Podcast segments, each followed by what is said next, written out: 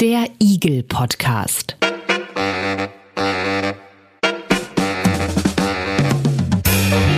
Ein Podcast rund um individuelle Gesundheitsleistungen.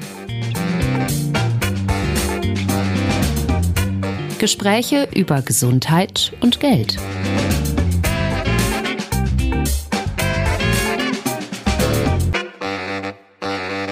Herzlich willkommen zum Eagle Podcast. Ich bin Andreas Lange und äh, ich denke, vielen Menschen geht es so. Wenn ich einen Termin machen möchte bei meinem Hausarzt des Vertrauens, dann komme ich eigentlich um diese, um diese Terminportale wie Dr. Lipp oder so gar nicht mehr herum. Äh, ich, natürlich gibt es die Möglichkeit anzurufen, dann hängt man meistens in der Warteschleife, manchmal 15 Minuten, 20 Minuten, um dann zu erfahren, Termine am liebsten online über eins eben dieser Portale. Und äh, ich denke, es geht ja dann auch weiter, wenn es eine bestimmte Diagnose, wenn es um eine bestimmte Behandlung geht, dann geht's wieder los. Was ist das? Was nutzt das? Was schadet das? Und wo gibt es genau diese Informationen? Sie gibt's eben online auf den entsprechenden Seiten. Also ich gebe zu, ich habe das bis jetzt noch immer alles einigermaßen hinbekommen, aber in der Generation meiner Eltern zum Beispiel, da ist diese digitale Kompetenz, um die es da ja geht, nicht so verbreitet und daraus folgt auch, dass eben die digitale Gesundheitskompetenz eher rar gesät ist. Äh, und wir haben es ja auch gemerkt in dieser Pandemiezeit, als das losging, plötzlich mit digitalen Impfzertifikaten, mit der Corona-Warn-App. Das war alles erstmal völlig unbekanntes Terrain für viele Menschen, eben für Menschen, die nicht gerade mit dem Smartphone aufgewachsen sind. Das zu ändern, das ist ein Ziel der Patientenuniversität in Hannover. Und wie das funktionieren könnte, wie man Patientinnen und Patienten kompetenter machen kann in diesen digitalen Zeiten, das möchte ich heute diskutieren im Eagle Podcast mit einer der beiden Leiterinnen der Patientenuniversität in Hannover und das ist Professor Marie-Louise Dirks. Schönen guten Tag, Frau Dirks. Tag, Herr Lange. Frau Dirks, ähm, wie oft kommen solche Fragen? Sie haben ja wirklich mit Patientinnen, mit Patienten zu tun. Wie oft zücken die ihr Smartphone und fragen, wie mache ich das denn eigentlich? Kommt drauf an, wo man sie trifft. und sicherlich in dem Kontext, wo wir solche digitalen Kompetenzkurse anbieten, da kommen die Fragen oft. Die Patientenuniversität selbst macht ja nicht nur digitale Gesundheitskompetenzvermittlung, sondern ist auch sehr viel analog unterwegs, insbesondere mit der Frage Menschen, die eben nicht so schon gewöhnt sind an alle diese Medien und die gerne auch äh, kommen, äh, vor Ort Veranstaltungen besuchen, auch für die bieten wir einiges an. Aber sicher, der, die Sicherheit im Umgang mit all diesen Geräten, bleiben wir mal bei dem Thema digitale Gesundheitskompetenz, ist ja unterschiedlich stark ausgeprägt. Und Sie haben es selber auch gerade gesagt, die Generation unserer Eltern, für die ist es eine hohe Hürde.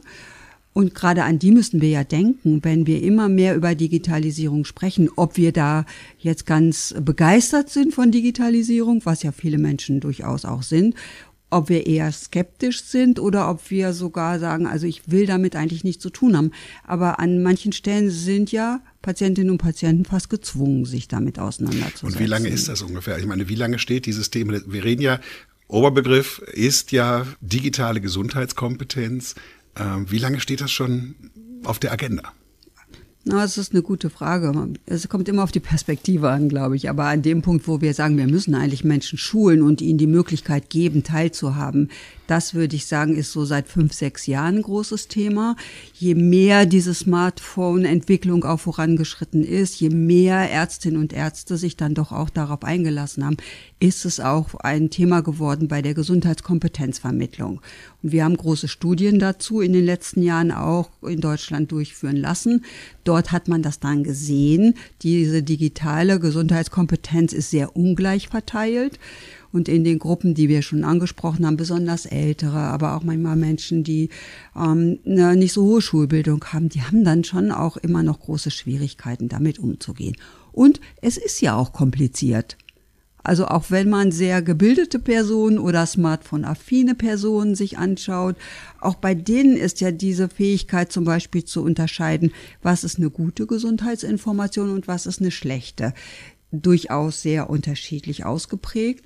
Und wir arbeiten seit vielen Jahren, lange bevor es um Digitales ging, schon mit der Frage, wie kann man Menschen helfen, sich in diesem ganzen Informationsdschungel, der ja sehr geprägt ist, auch von den Interessen von äh, Anbietern oder von Gruppen, die was verkaufen wollen. Wie kann man Menschen helfen, sich dort zurechtzufinden? Also bei uns geht es um die digitale Gesundheitskompetenz. Bevor wir weitermachen, nochmal eine kurze Begriffsklärung, was dahinter steckt, damit wir da alle auf dem gleichen Stand sind. Eagle Podcast. Checkbox. Die Gesundheitskompetenz von Patientinnen und Patienten entspringt einem gesundheitspolitischen Leitbild, das auch im SGB im Sozialgesetzbuch 5 verankert ist, nämlich selbstbestimmte Bürgerinnen und Bürger, die gemeinsam mit der Ärztin oder dem Arzt informierte Entscheidungen treffen sollen.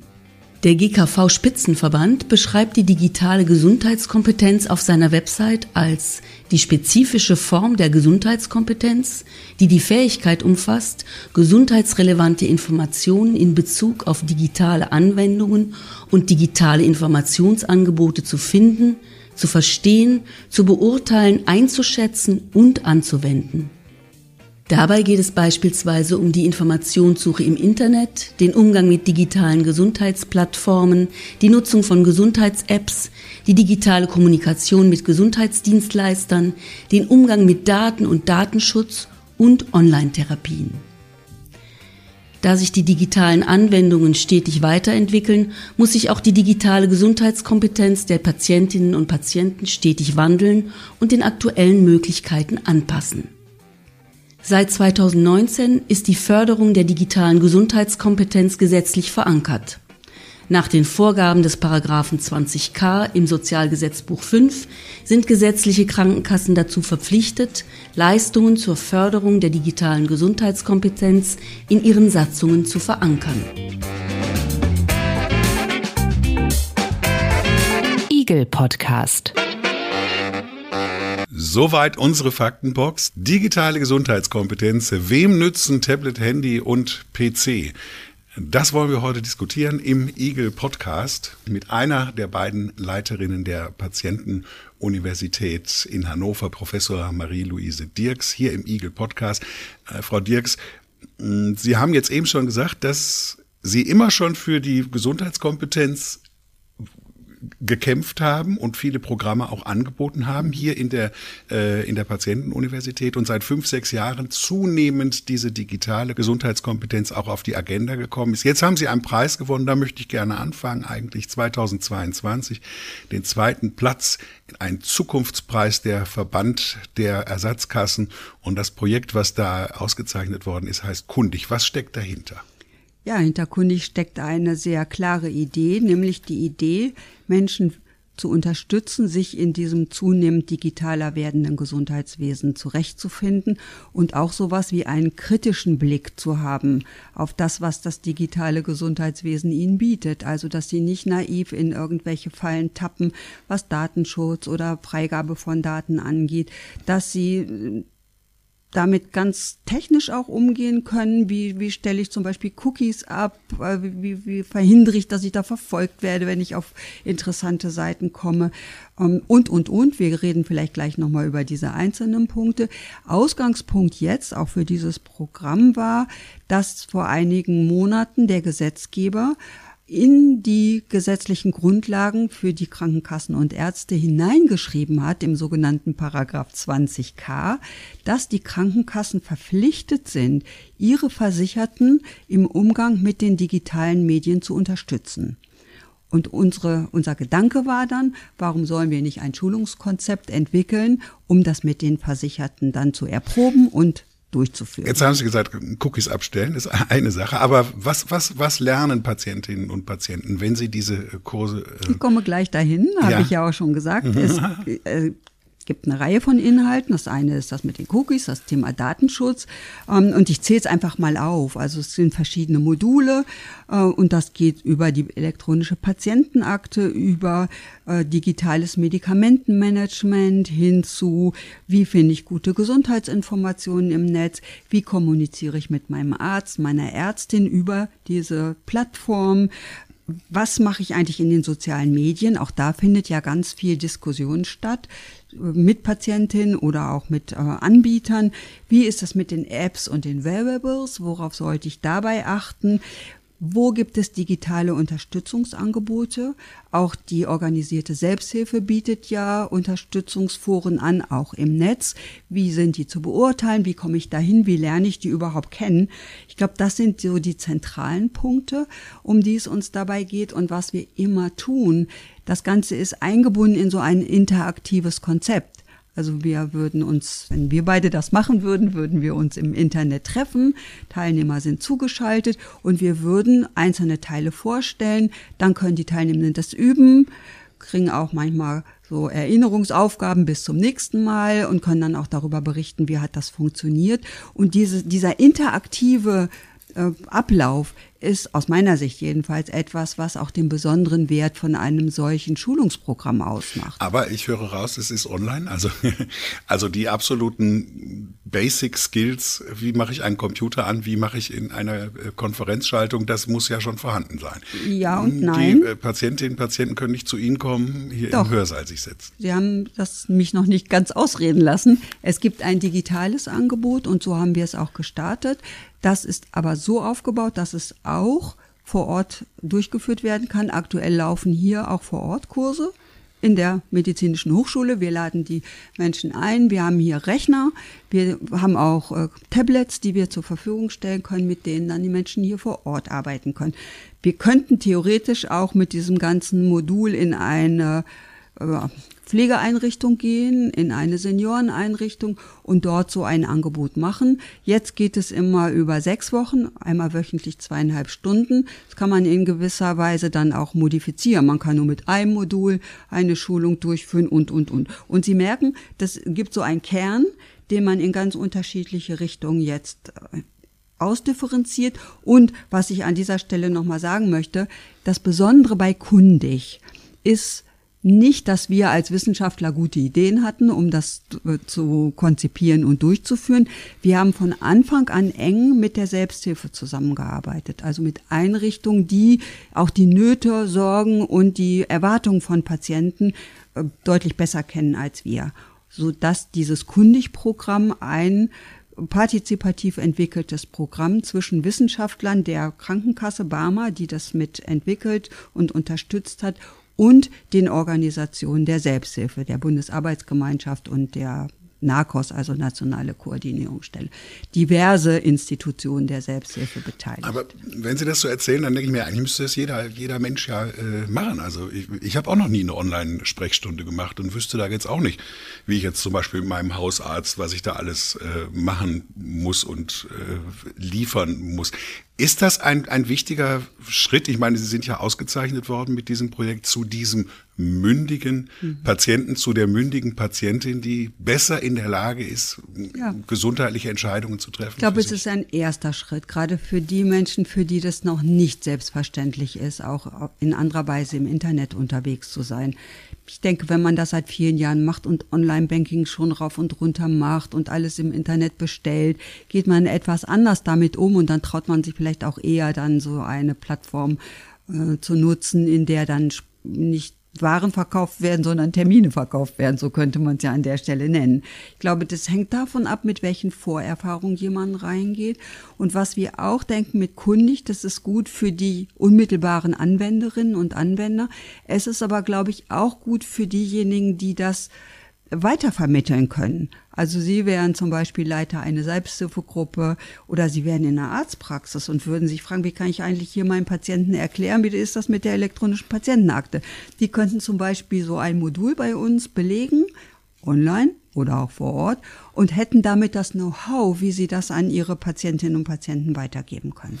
Jetzt haben Sie gesagt, es ist ein erster Schritt. Ich möchte mal auf diese Grunddefinition, äh, die wir eben gehört haben, zurück. Gesundheitsinformationen aus elektronischen Quellen suchen, finden, verstehen, bewerten und dieses Wissen ähm, anzuwenden. Das heißt, wenn Sie sagen, es ist ein erster, erster Schritt, dann sind da schon auch Grenzen noch oder es müsste ja, noch mehr passieren. Manches ist ja dann auch Routine. Ich meine, wir haben sechs solche Themenmodule und dazwischen üben wir auch das Anwenden. Das äh, ist ja dann in so einer Art Hausaufgabe enthalten und danach diskutieren wir auch die Probleme, die vielleicht aufgetreten sind.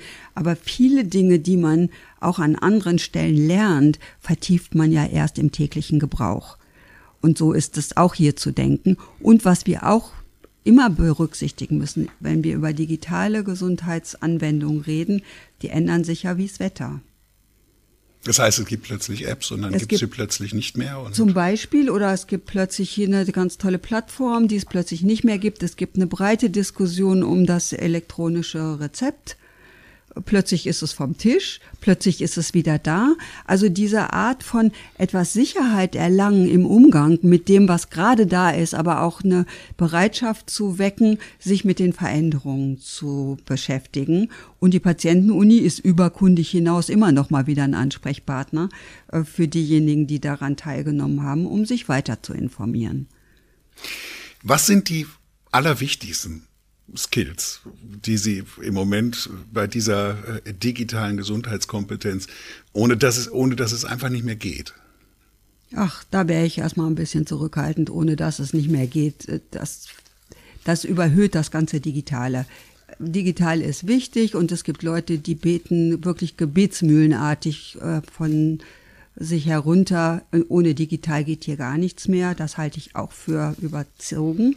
Ich glaube schon, dass man an bestimmten Stellen leider nicht mehr umhinkommt sich damit auseinanderzusetzen. Und was, glaube ich, wichtig ist, sowas wie die kritische Distanz dazu trotz alledem zu behalten, sich auch zu fragen, wem nützt auch diese digitale Anwendung? Nützt die mir?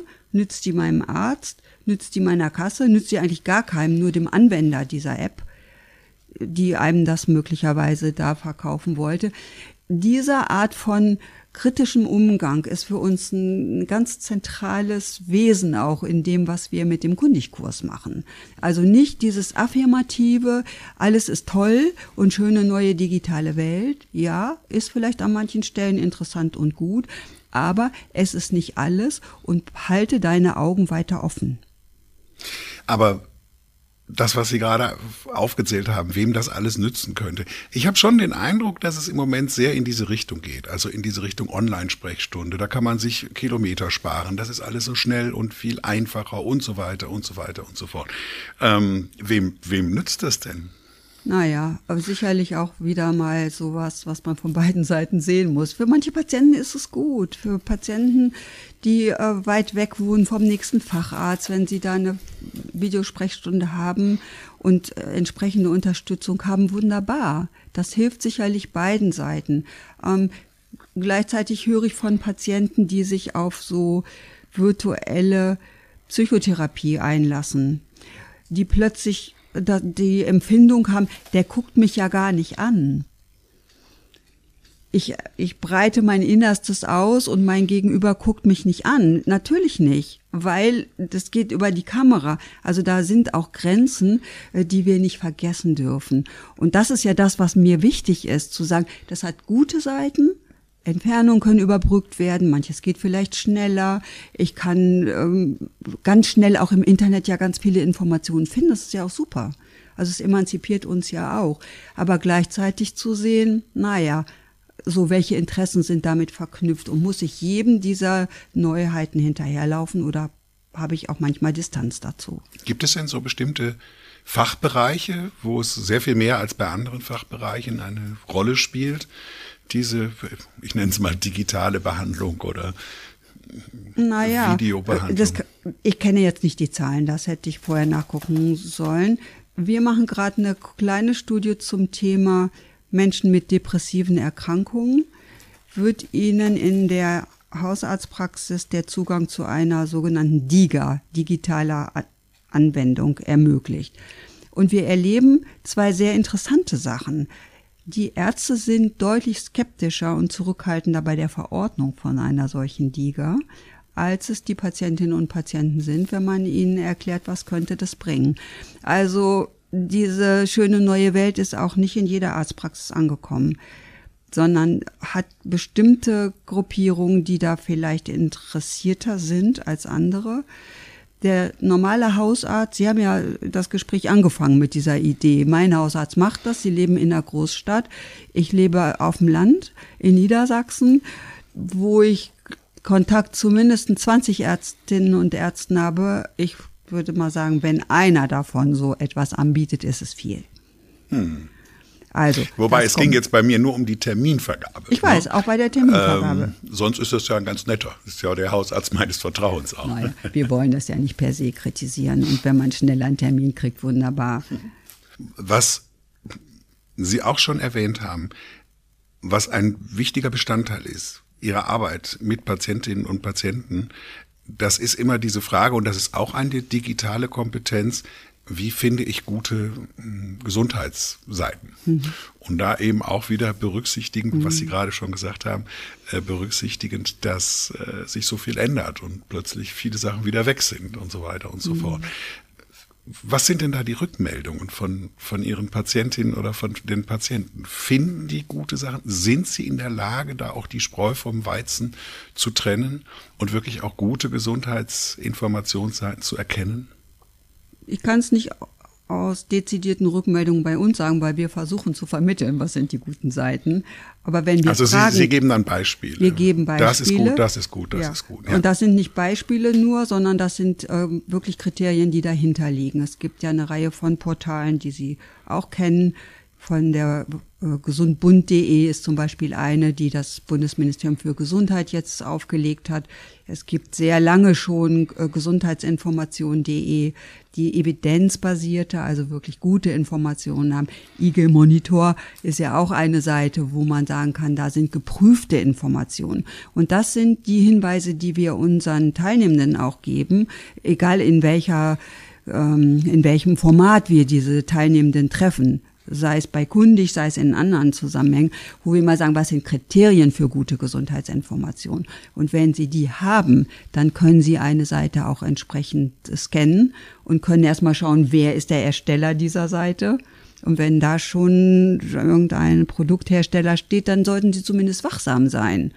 Oder wenn Sie ein bestimmtes äh, Gesundheitsthema eingeben und rechts daneben auf der Seite kommt dann gleich das passende Produkt häufig noch aus so einem alternativmedizinischen Setting. Ja, da muss man sagen, guckt zumindest vorsichtig, was ihr da macht. Aber das ist ja auch viel Schulung, ne? Also ja. die Leute dann da im Grunde ja zu lotsen durch dieses Dickicht der vielen, ja. vielen, vielen Gesundheitsseiten ja. und sie in die Lage zu versetzen, da wirklich auch zu erkennen, ist das äh, eine transparente Seite, wo klar ist, wer dahinter mhm. steht oder äh, ist das eine Seite, die nur etwas verkaufen möchte. Ne? Und das ist, glaube ich, ein ganz wichtiger Punkt. Und das bleibt ja. Ich meine, auch wenn sich dann Seiten wieder ändern, aber solche Kriterien sind wichtig. Und wie gesagt, wir vermitteln eine ganze Reihe von guten Adressen und geben aber gleichzeitig diese Hinweise, wenn du unterwegs bist, dann achte auf das, was ich schon angedeutet habe. Ist das neutral? Ist das, ist der Verfasser transparent? Sieht man, wann das erstellt wurde? Wo sieht man, welche Quellen die Grundlage sind für eine Gesundheitsinformation? Wird nicht einseitig für ein bestimmtes Produkt oder eine bestimmte Maßnahme geworben, sondern ist man auch offen dafür, vielleicht macht man mal gar nichts, also wartet man erstmal ab. Also diese Hinweise, wenn man sowas findet auf der Seite dann oder auf mehreren Seiten, die die Nutzerinnen und Nutzer sich dann anschauen, kann man eher davon ausgehen, dass das eine gute Information ist, die dem Patienten auch nützt und nicht äh, stärker nützt dem Hersteller dieser äh, Seite. Wenn wir über digitale Gesundheitskompetenz sprechen, und Sie haben gesagt, äh, dass auch sowas wie elektronische Patientenakte und, und diese digitale Gesundheitskarte, dass das auch mit reinspielt irgendwie. Mhm. Ähm, thematisieren Sie auch den Datenschutz? Denn Unbedingt. das ist ja immer, das ist ja immer so ein bisschen diese Angst mhm. hinter all diesen Sachen, dass ich durchleuchtet werde von meinen Ärzten, Ärztinnen, von meiner Krankenkasse oder sowas. Äh, mhm. Und alle wissen alles. Naja, es ist ja auch gar nicht so, dass viele nichts von mir wissen, wenn ich im Gesundheitswesen unterwegs bin. Ärzte wissen viel von mir und meine Krankenkasse weiß auch eine ganze Menge, weil ja da die Abrechnung erfolgt und die schon wissen, was da passiert ist. Natürlich, Datenschutz ist ein großes Thema. Wo ist es wichtig und nützlich? Was kann man selbst tun? Die Cookie-Frage war ja am Anfang dieses, äh, wie transparent bin ich im Netz? Überhaupt zu zeigen, dass man transparent ist, wenn man im Netz unterwegs ist. Auch wenn man die Cookies ausschaltet, ist man ja trotzdem nachvollziehbar für interessierte Kreise. Das ist, glaube ich, ein sehr wichtiger Punkt. Und wir haben gerade interessante Diskussionen mit der elektronischen Patientenakte, weil viele Menschen sich gar nicht richtig vorstellen können, was das bedeutet und plötzlich auch den Eindruck haben, oh Gott, wenn ich das jetzt habe, dann kann jeder da reingucken und weiß alles über mich. Dass aber die Nutzerinnen und Nutzer entscheiden können, welche Informationen bekommt wer davon, das ist ja eine Frage, die man sich dann erst stellt, wenn man die hat. Und jede ja, aber dann muss ich aber auch dann an. wieder mir das angucken ja, das und klicken ja. und für jede einzelne Sache sagen, wer darf das wissen, wer sollte das ja. wissen. Ähm, es ist ja auch immer erstens mit der digitaler Kompetenz. Ich muss erstmal die Seite finden, wo ich das machen kann. Nicht die Seite, das macht er ja dann in der in seiner App kann er das entscheiden, wie man das Ja, gibt, dann eben Patienten. die App, meine ich die Seite. Ja, ja. und äh, und hinter jedem Häkchen, was ich dann setze, ist natürlich auch eine Entscheidung, ne? Unbedingt. Die, die überlegt sein will. Und wir vermitteln das, mehr können wir ja gar nicht machen. Wir können ja nicht hinter jedem Patienten stehen und dem behilflich sein, sondern wir können sagen, das sind Basics, die wir vermitteln. Wir denken mit kundig auch darüber nach, was, wie kann man das in die Arztpraxis bringen? Weil da entstehen ja die Fragen, wie kriege ich meine, äh, meine Dokumente, die beim Arzt sind, wie kriege ich die da rein und wie kriege ich sie beim anderen Arzt vielleicht wieder raus? Also all diese ganzen Fragen, das ist ja was, was nicht nur die Versicherten betrifft, sondern das betrifft dann auch die Praxis und die Mitarbeiterinnen und Mitarbeiter dort. Auch da würden ja solche Schulungen auf Dauer äh, eine gute Möglichkeit sein, Menschen auf dem Weg ein Stück zu begleiten, dass sie selbstständig werden da. Sie arbeiten seit vielen Jahren jetzt an diesen Themen äh, mit Patientinnen und äh, Patienten. Wenn ich überlege, was es so an Befragung gegeben hat. Wie, wie hoch ist die digitale Gesundheitskompetenz? Das ist natürlich ein großer Unterschied, je nach Bildungsgrad und nach Alter und äh, Geschlecht glaube ich gar nicht. Da war es irgendwie mehr oder weniger gleich bei Männern und Frauen. Aber mehr oder weniger kann man sagen, äh, 50 oder mal ein bisschen über 50 haben nicht so gute äh, Fähigkeiten, was wir eben gehört haben, zu suchen, zu finden, zu verstehen, zu bewerten und das anzuwenden. Mhm. Und äh, je nach Alter zwischen 40 und 50 oder vielleicht auch knapp über 50 äh, haben ganz gute Fähigkeiten. Äh, wo stehen wir denn da im Moment? Was müsste denn passieren? Ja, es müsste mehr diese Informationen geben. Das, was wir entwickeln, in noch anderer Weise. Also bräuchten wir noch 20 Patienten, Vielleicht. Universitäten mehr. Ja, das oder an anderen Orten. Muss ja nicht immer Patientenuniversität sein. Es kann auch die Arztpraxis sein oder die Volkshochschule. Es kann auch, wir könnten auch digitale kleinere Angebote machen. Ne? Das ist dann nur über die Patientenakte oder es gibt was nur, wie mache ich das mit meinen Medikamenten. Also es gibt viele Möglichkeiten. Da bietet uns ja auch dann die digitale Welt, die durchaus Chancen Themen zu platzieren und dann einen Kurs nochmal anders aufzubauen. Wir mhm. entwickeln jetzt dieses Kundigprogramm weiter, auch in Richtung so kürzerer Sequenzen oder Snapshots könnte man auch sagen, die erstmal den Einstieg ermöglichen und dann auch die Anreize schaffen, sich weiter zu informieren. Dann auch bei uns auf den Seiten der Patientenuni sind ja auch kurze Videos eingestellt, wo man bestimmte Themen dann nochmal vertiefen kann. Auch Ihr Thema, was Sie vorhin angesprochen haben, wie finde ich gute Gesundheitsinformationen, ist da ganz gut aufbereitet oder wie finde ich einen Pflegedienst oder wie nutze ich äh, diese Plattform, wenn mir ein Arzt eine Leistung anbietet, die ich selbst bezahlen soll. Was bedeutet das eigentlich? Das ist ja auch digitale Kompetenz. Also wie, wie gehe ich mit all diesen Dingen um? Weil vieles davon über den digitalen Sektor auch läuft. Ist das eine Sache, die sich irgendwann rauswachsen wird? Das könnte sein, dass wir in zehn Weil wir sind ja noch geboren, ja. da gab es ja noch gar keine. Ne? Da gab es ein Telefon zu Hause mit so einem Bänkchen daneben. Ähm, und diese Digital Natives, äh, müssen die auch noch geschult werden? Oder wird sich das irgendwann rauswachsen? Manches wird sich rauswachsen manche, also diese Sicherheit im Umgang damit. Wir haben ja jetzt auch mit äh, Teilnehmenden zu tun, die wirklich äh, nicht genau wissen, oh Gott, wenn ich auf diesen Knopf drücke, passiert was ganz Furchtbares und sich dann nicht trauen. Das wird man bei den Digital Natives nicht erleben.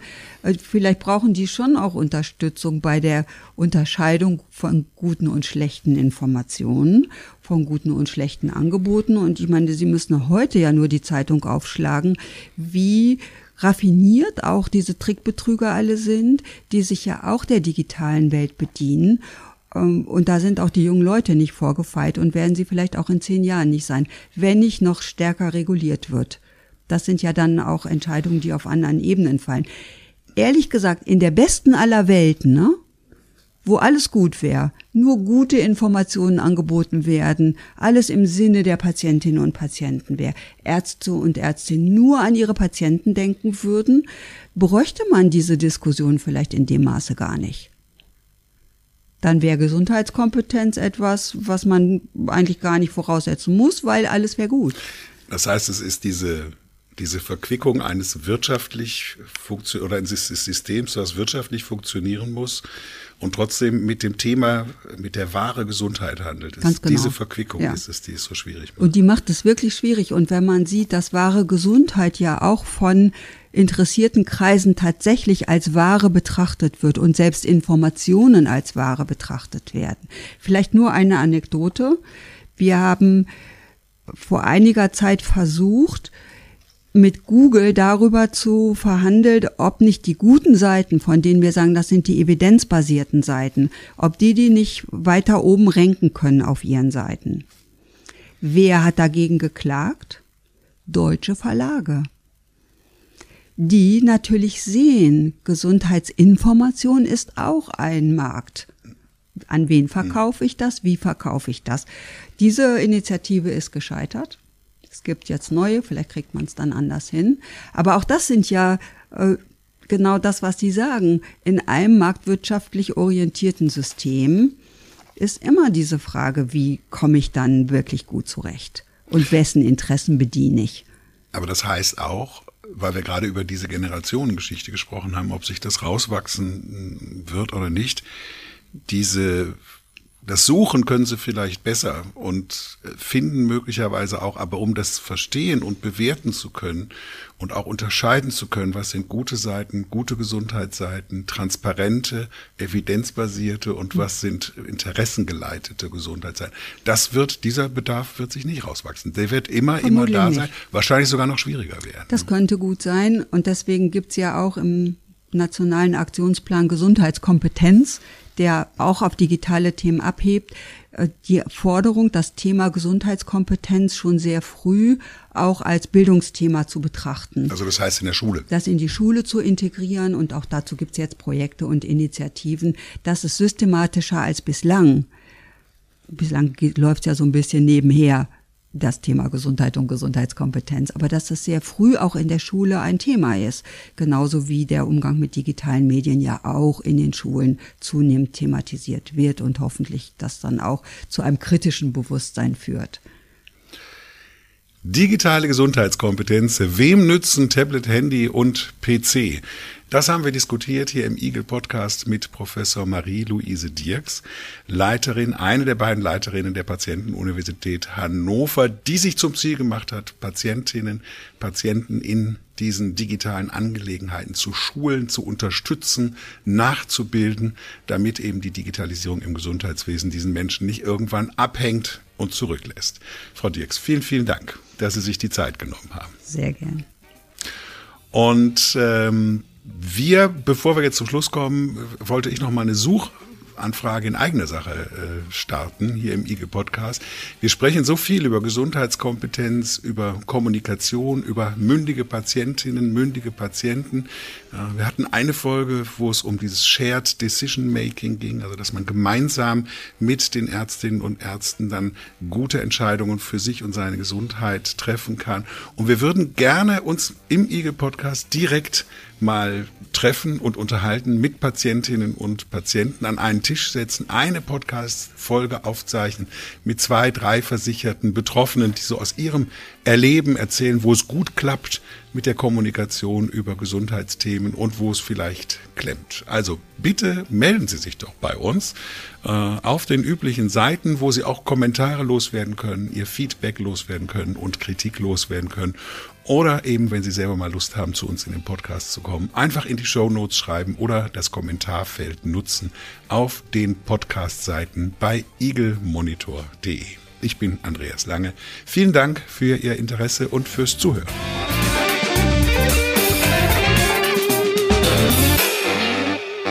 Eagle Podcast.